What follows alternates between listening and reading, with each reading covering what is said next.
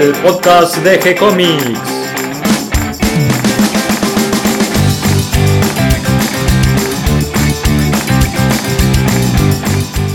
Hola dibujantes, muy bienvenidos a un nuevo episodio de G-Comics, el podcast donde hablamos de todas las técnicas necesarias para realizar un cómic, cómo dibujar un manga y todo el conocimiento requerido para dibujar esa historieta que tenemos dando vuelta en la cabeza. Mi nombre es Gonzalo García y mi intención es colaborar con todos aquellos que estén interesados en avanzar en su formación como dibujante de cómic. Hoy con la compañía de Catalina vamos a recomendarles un nuevo libro vamos a hablar del dibujo tridimensional de Andrew Loomis. Un gran maestro. Como ya hablamos anteriormente, tiene un montón de libros básicos para estudiar y aprender sobre dibujo. En este libro, Loomis nos enseña cómo dibujar perspectiva, cómo representar la tridimensión en el papel. Que para el cómic es algo imprescindible para dibujar, porque los fondos todos tienen perspectiva. Muchos dibujantes clásicos del cómic no conocían la perspectiva, no sabían dibujarla, o sea, la conocían pero no sabían dibujarla. Puedo nombrar dibujantes como Alberto Brexia, Hugo Pratt, incluso dibujantes norteamericanos como Milton Caniff o Frank Robbins. No es que no la supieran, sino que no la aplicaban en sus historietas. O sea, no es que si no sabemos perspectiva no podemos dibujar cómic, pero que en el dibujo de hoy en día, en el dibujo moderno del cómic, Incluso en determinados géneros como el romántico o el de superhéroes o en el dibujo de manga, casi que no tenés lugar si no sabes perspectiva. Bueno, ya habían hablado con Darío en Arremangados, con Sailor Moon, que ellos usaban un método que casi no hacían fondos. Claro, Naoko Takeuchi, la, la autora de Sailor Moon, se nota que no tiene unos buenos fundamentos en perspectiva y entonces evitaba el dibujo de las escenografías de los fondos casi de una manera exagerada, hasta el, punto de que directamente no había fondos durante muchas páginas. Bueno, igual yo no me di cuenta cuando lo leía. Estaba concentrada más en los textos y en las caras que, te juro, no me di cuenta. Y una vez que lo vi ya después no podía dejar de verlo. Claro, digamos entonces que el dibujo con perspectiva no es que es imprescindible, pero hoy en día es muy necesario y hace a que uno sea un dibujante completo. Marca una diferencia. Pero vamos al libro de, de Loomis. En este libro él nos habla de que los elementos necesarios para realizar un dibujo son el punto de vista, o sea, dónde nos situamos con respecto a los objetos o las figuras que vamos a representar, el encuadre, es decir, de todo esto que vemos, qué parte vamos a tomar para colocar en nuestro dibujo, luego viene la perspectiva, que es de lo que trata el libro, y los planos. Y finalmente la luz y la sombra, es decir, los tonos, las escalas de grises con las que vamos a terminar de dar la sensación de iluminación, el clima de, nuestro dibujo. La profundidad la vamos a representar, sí, con, las, con los grises, con las escalas de, de tonos, con las luces, pero sobre todo con la perspectiva. La perspectiva es una palabra que viene del latín y trata del arte de dibujar, recreando la profundidad y la posición relativa de los objetos comunes. En un dibujo, la perspectiva simula la profundidad y los efectos de reducción de tamaño de los objetos con la distancia. Es decir, cuando un objeto se aleja de nosotros, del observador, se van volviendo más pequeños. Hablemos un poquito de la historia de la perspectiva. Ya en el antiguo Egipto se conocía la perspectiva. Los griegos ya la manejaban, incluso matemáticamente. Pero este conocimiento se pierde con la entrada en la Edad Media y ya no aparece la representación de la perspectiva durante este periodo. Durante toda la Edad Media los dibujos no utilizan perspectiva y en cambio se usa una perspectiva simulada, una perspectiva que se llama caballera, que es representar la profundidad con líneas paralelas. Durante la Edad Media el conocimiento de la perspectiva desaparece y en cambio se utiliza para representar el espacio una perspectiva caballera, o sea, una visión como desde arriba donde los objetos más cercanos están representados en la parte baja del cuadro y los objetos más lejanos en la parte más alta. Esta perspectiva se usa mucho en diseño industrial, para las maquetas de objetos. Sí, y también eh, en el arte oriental utiliza una perspectiva como por planos sucesivos, un poco a esta manera también, donde los objetos más cercanos están debajo en el cuadro y, lo- y a medida que nos vamos alejando los objetos están cada vez más altos en el cuadro. Claro. No sé si recordás esas pinturas chinas, donde en la parte de abajo está, por ejemplo, el mercado, después en la parte media se ve el pueblito con el río, con el puente, y en la parte alta del cuadro se ven las Montañas, montañas a lo el lejos, el cielo. sí. Son las, las típicas de los vidrios, ¿viste? Que, que se hacían, que ponían uno atrás del otro. Exactamente, como si fuera también la escenografía de un teatro, con, con los planos de cartones uno detrás del otro, ¿no es cierto? Claro, para que se vea desde, desde el público. Hacia fines de la Edad Media, el pintor Giotto empieza a representar un poco, ya con la intención de la perspectiva como la conocemos hoy en día, en sus cuadros. Estamos hablando de fines del siglo XIII, principios del siglo XIV. Y ya en, en Fra, Angelico y Masaccio, sobre todo con su obra La Trinidad, claramente aparece el conocimiento de la perspectiva. O sea, en este comienzo del Renacimiento se redescubre la perspectiva. Filippo Brunelleschi, ar- arquitecto y artista florentino del Renacimiento italiano, entre los años 1416 y 1420 realiza una serie de estudios con ayuda de algunos instrumentos ópticos y establece los principios geométricos que rigen la perspectiva. Y es Piero de la Francesca el que finalmente hace una teoría matemática de la perspectiva.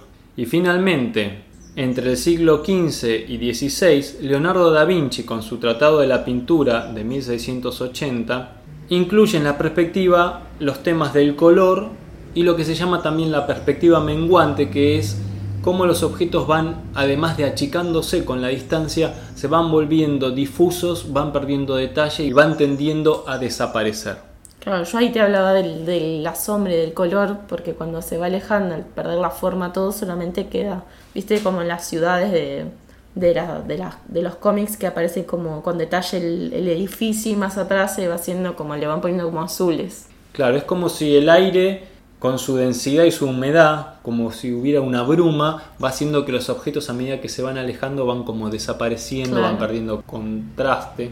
Hasta que solo quedan finas líneas. Y fíjate qué interesante, en el Tratado de la Pintura, la primera frase que aparece en el libro es un consejo que da Leonardo da Vinci y nos dice, el joven debe ante todas las cosas aprender la perspectiva para la justa medida de las cosas. Muy bueno. Algo muy interesante de este libro del Tratado de la Pintura de Leonardo es que en realidad él nunca escribió este tratado.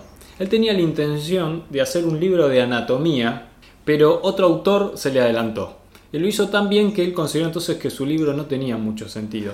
Y, y tenía la intención de escribir algún otro libro.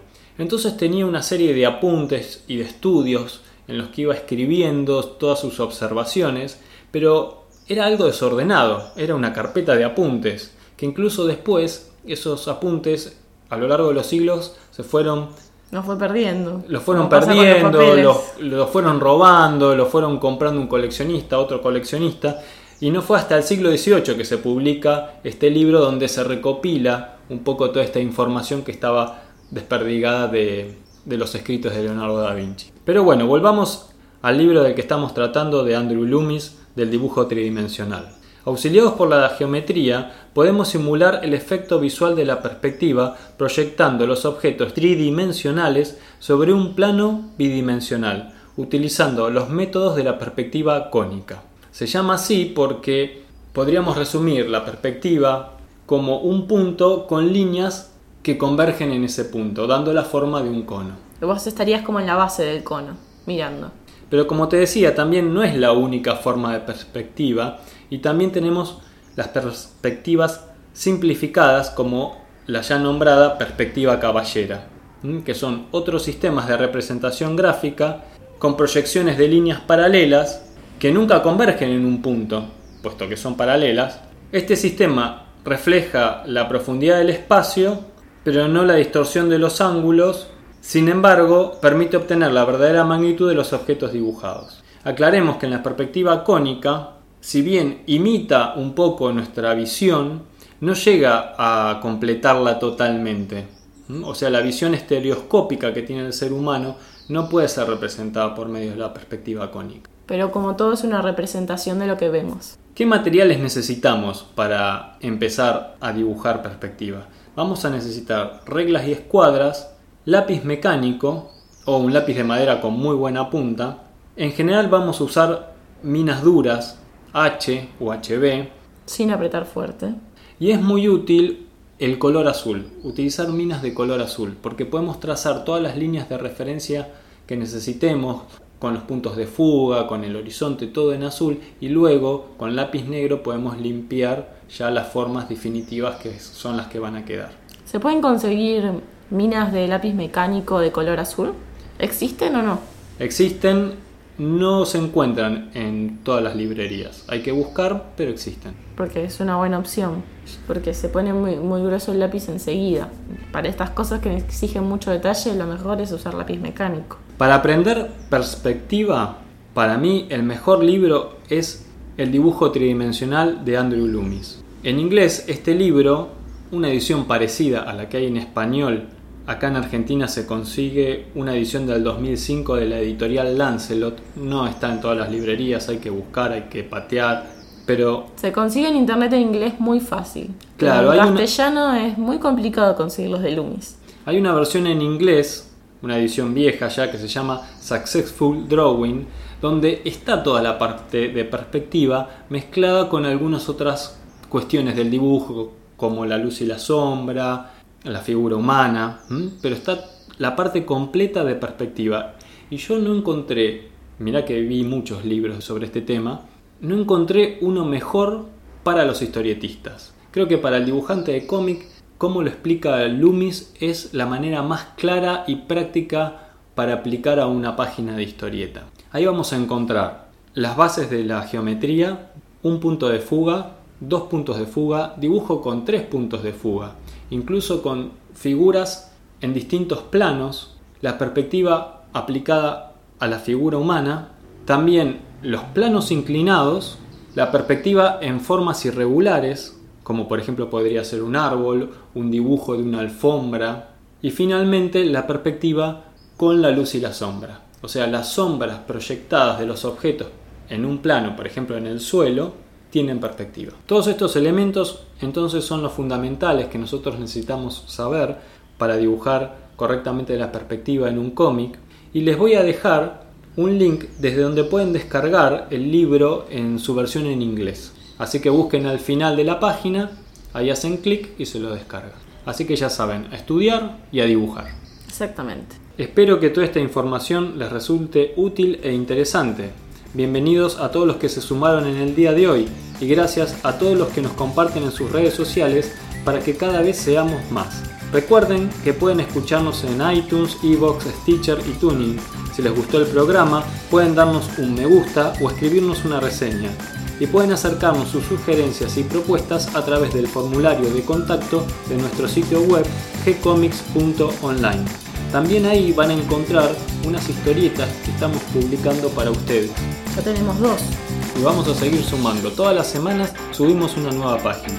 También pueden seguirnos en nuestra página de Facebook, donde se van a enterar de las novedades, y les responderemos siempre con alegría y continuaremos publicando nuevos episodios. Gracias y hasta la próxima. Gracias, Cata.